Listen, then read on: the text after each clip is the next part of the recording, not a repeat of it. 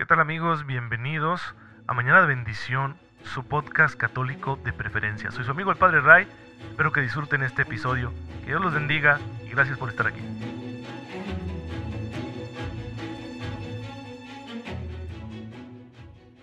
Muy buenos días hermanos, bienvenidos a su podcast católico favorito, Mañana de Bendición. Soy su amigo el Padre Ray, espero en Dios que se encuentren muy bien.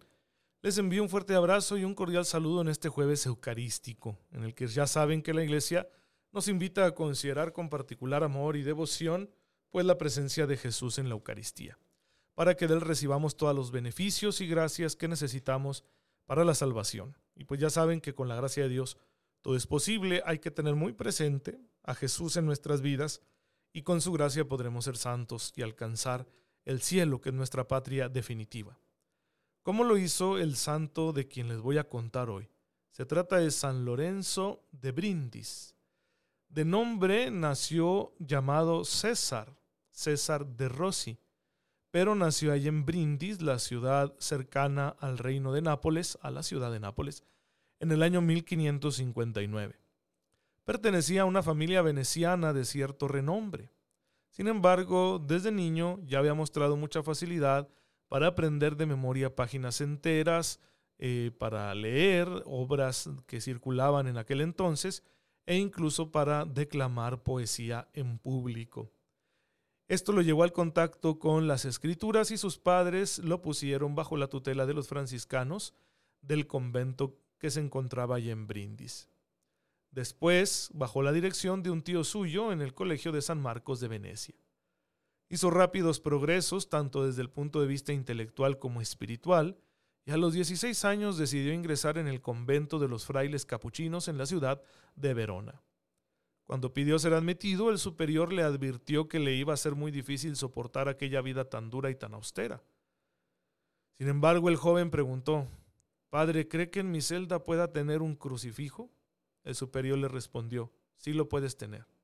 Y entonces el joven Lorenzo, aún no se llamaba Lorenzo, eso fue hasta que tomó su nombre como religioso, digamos el joven César de Rossi, dijo, con eso me basta, mirando a Cristo me inspiraré. Y entonces fue admitido y al poco tiempo hizo el noviciado tomando el nombre de Lorenzo, Fray Lorenzo de Brindis.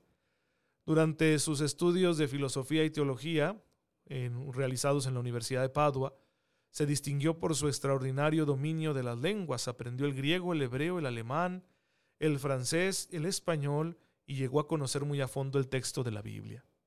Por su gran dote de predicador, siendo diácono, le fue encomendado predicar los 40 días de cuaresma en la Catedral de Venecia por dos años consecutivos. La gente se emocionaba al escucharlo y eran muchas las conversiones que suscitaba. Después de su ordenación sacerdotal, predicó con gran fruto en Padua, en Verona, en Vicenza y en otras ciudades del norte de Italia. En 1596 pasó a Roma a ejercer el cargo de definidor de su orden y el Papa Clemente VIII le pidió que trabajara especialmente por la conversión de los judíos.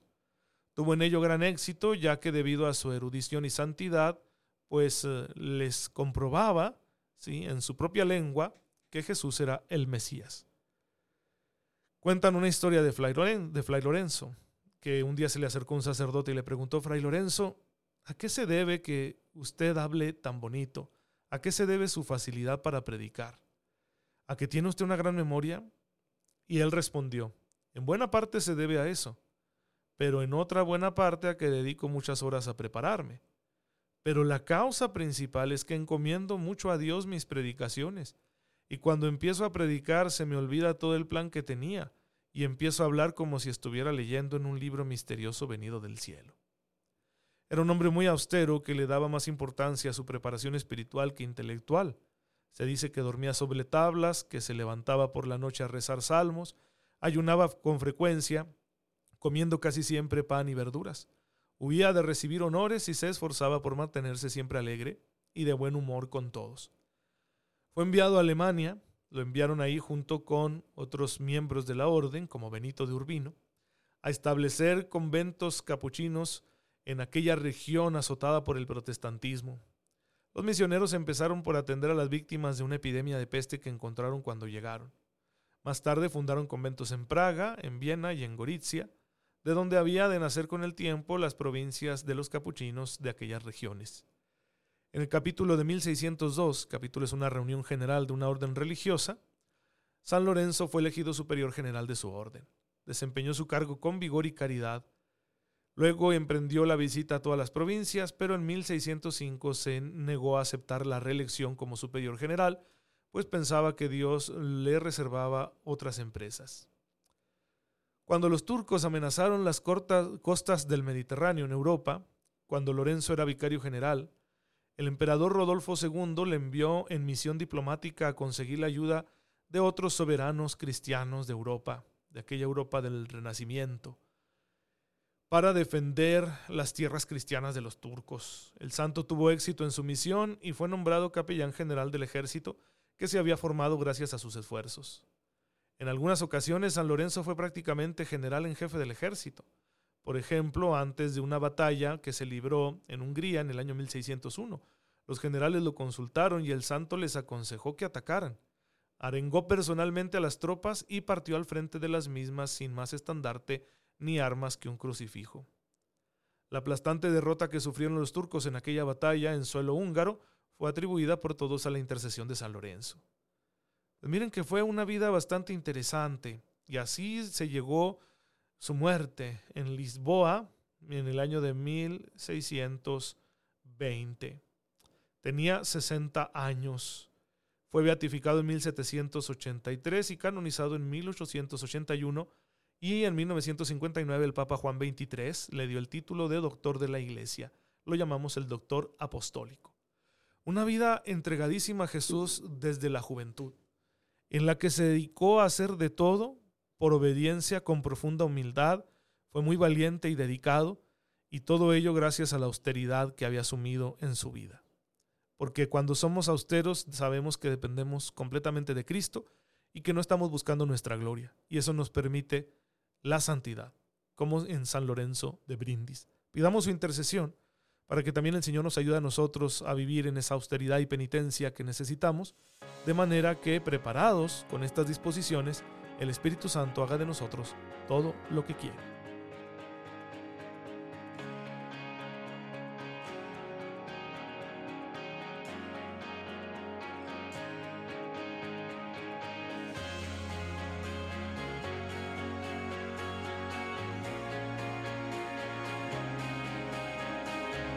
Este fue el Santo del Día. Recuerda que estás escuchando Mañana de Bendición con tu amigo el Padre Ray.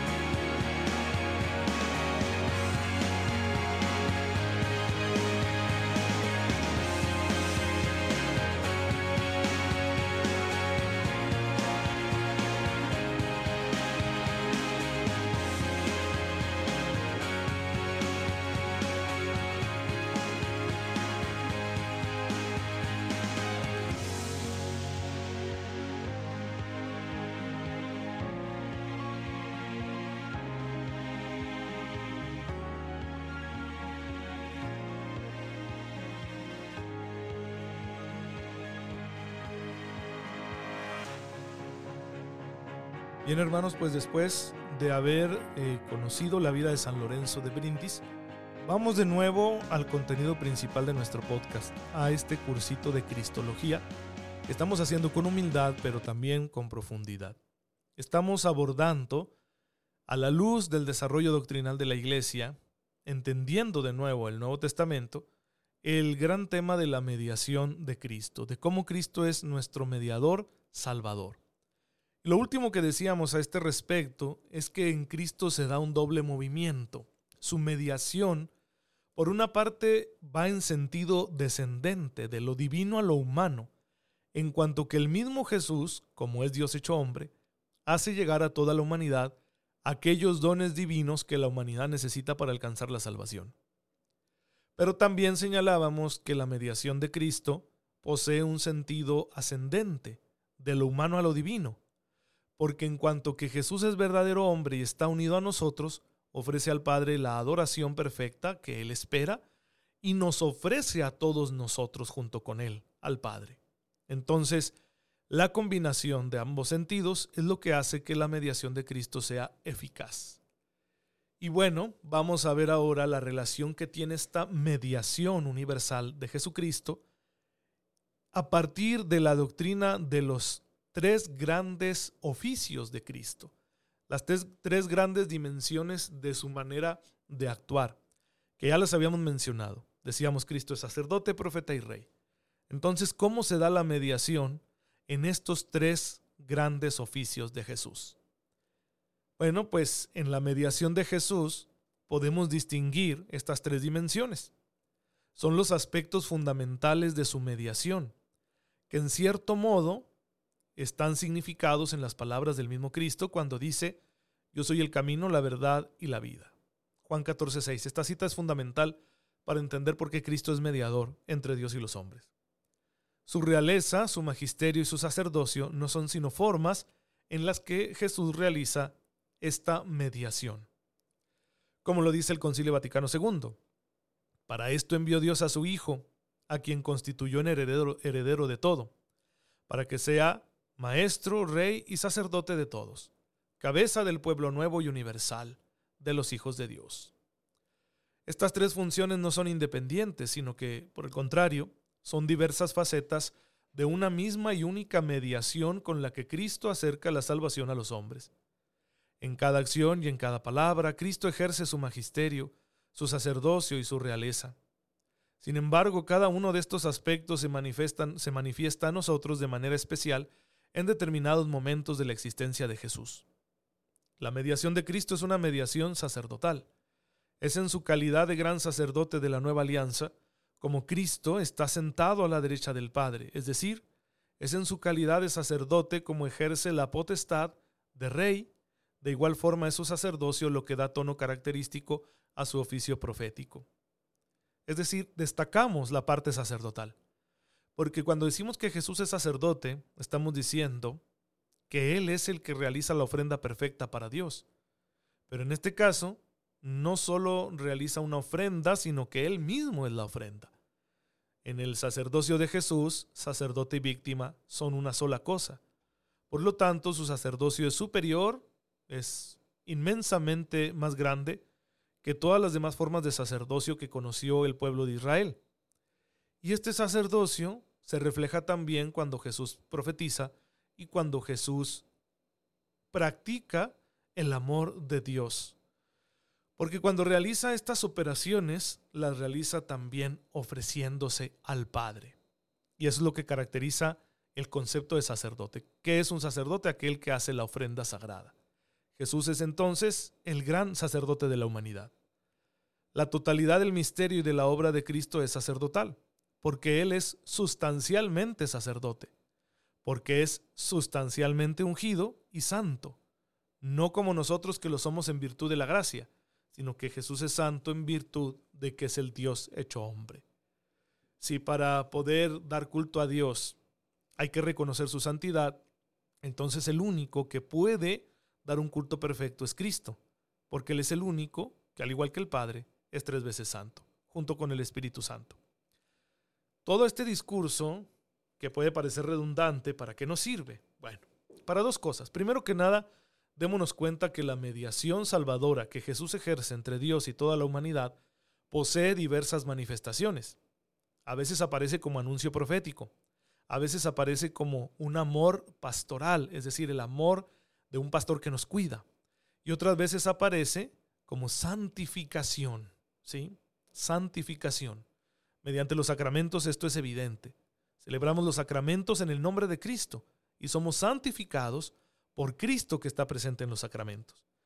Pero todas estas expresiones en realidad forman parte de una sola realidad, una misma realidad, que es que Jesús es verdadero Dios y verdadero hombre, que se ha encarnado para salvarnos, que Él es el puente y al mismo tiempo el pontífice, el constructor del puente, para que nosotros lleguemos hasta la Trinidad.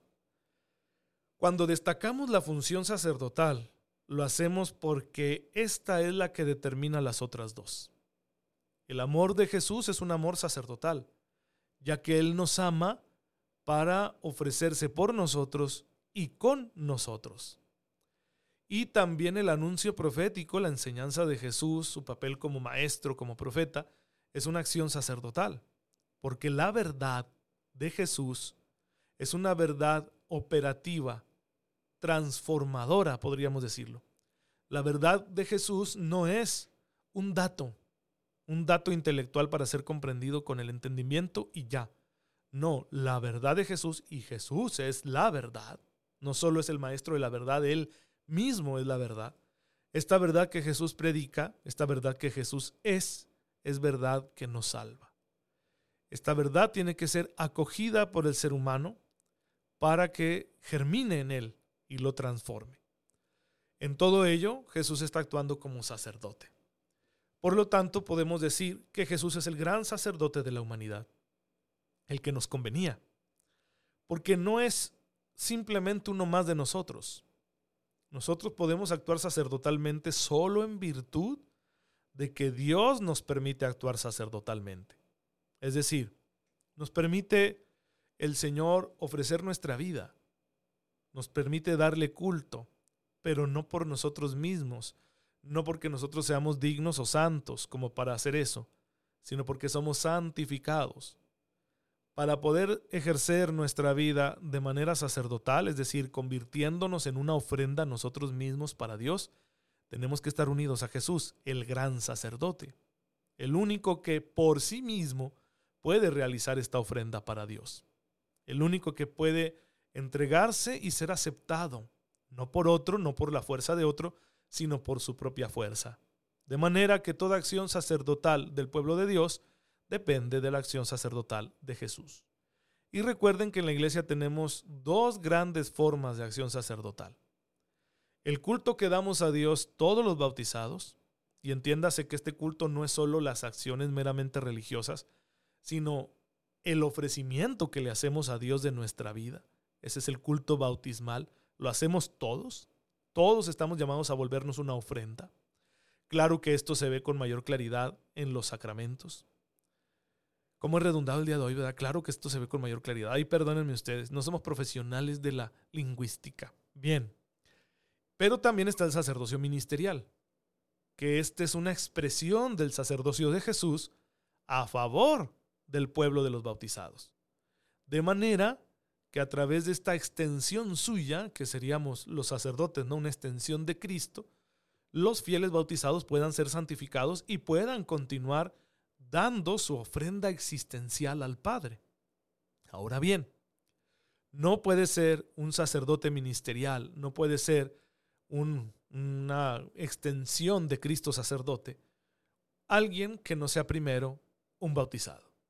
Entonces todos los sacerdotes del mundo somos primero que nada bautizados. También nosotros tenemos que ofrecernos existencialmente a Dios. Luego vendrá ya ese don del sacramento del orden que nos constituye sacerdotes para el pueblo de Dios. Pero primero somos sacerdotes bautizados con el pueblo de Dios. Un sacerdote que no se ofrece existencialmente al Padre no va a ser un buen sacerdote representante de Cristo para el pueblo. Eso es verdad. Primero lo primero y luego lo segundo. ¿Sí? Por decirlo en otros términos, como los expresa la Iglesia Latinoamericana en el documento de Aparecida. No se puede ser misionero si primero no se es discípulo. Y el mejor misionero es aquel que nunca deja de ser discípulo. Entonces un sacerdote que ha recibido este don de Dios para ser extensión de Cristo en medio del pueblo, para santificar al pueblo de los bautizados, para que sea el mejor sacerdote, tendrá que ser primero el mejor bautizado. ¿sí? Si no es un buen bautizado, si no vive bien su sacerdocio bautismal, difícilmente va a vivir bien su sacerdocio ministerial. Creo, este, creo que esta es una clave muy importante para una buena lectura de lo que está pasando con nuestra iglesia en estos tiempos. ¿Por qué tantos malos ejemplos de sacerdotes, algunos bastante desagradables? Por esta razón. Porque deja de vivir como bautizado. Pretende ser ministro de Dios para los hombres, pero sin ser un hombre de Dios. Y así no se puede. Entonces, hermanos, pidamos por todos los sacerdotes, ya que estamos hablando de este tema del oficio sacerdotal de Jesús como expresión de su mediación universal. ¿Cómo llega esta mediación universal a la iglesia? Bueno, en gran medida llega por medio de los sacerdotes. Pero estos sacerdotes, para que sean instrumentos eficaces, tendrán primero que ser buenos bautizados. Así que oremos por los sacerdotes y precisamente hoy jueves, además de recordar el misterio de la Eucaristía, también recordamos a Cristo sumo y eterno sacerdote. Entonces es un buen día para orar por todos nuestros hermanos sacerdotes que nos ayudan en el camino de la santificación.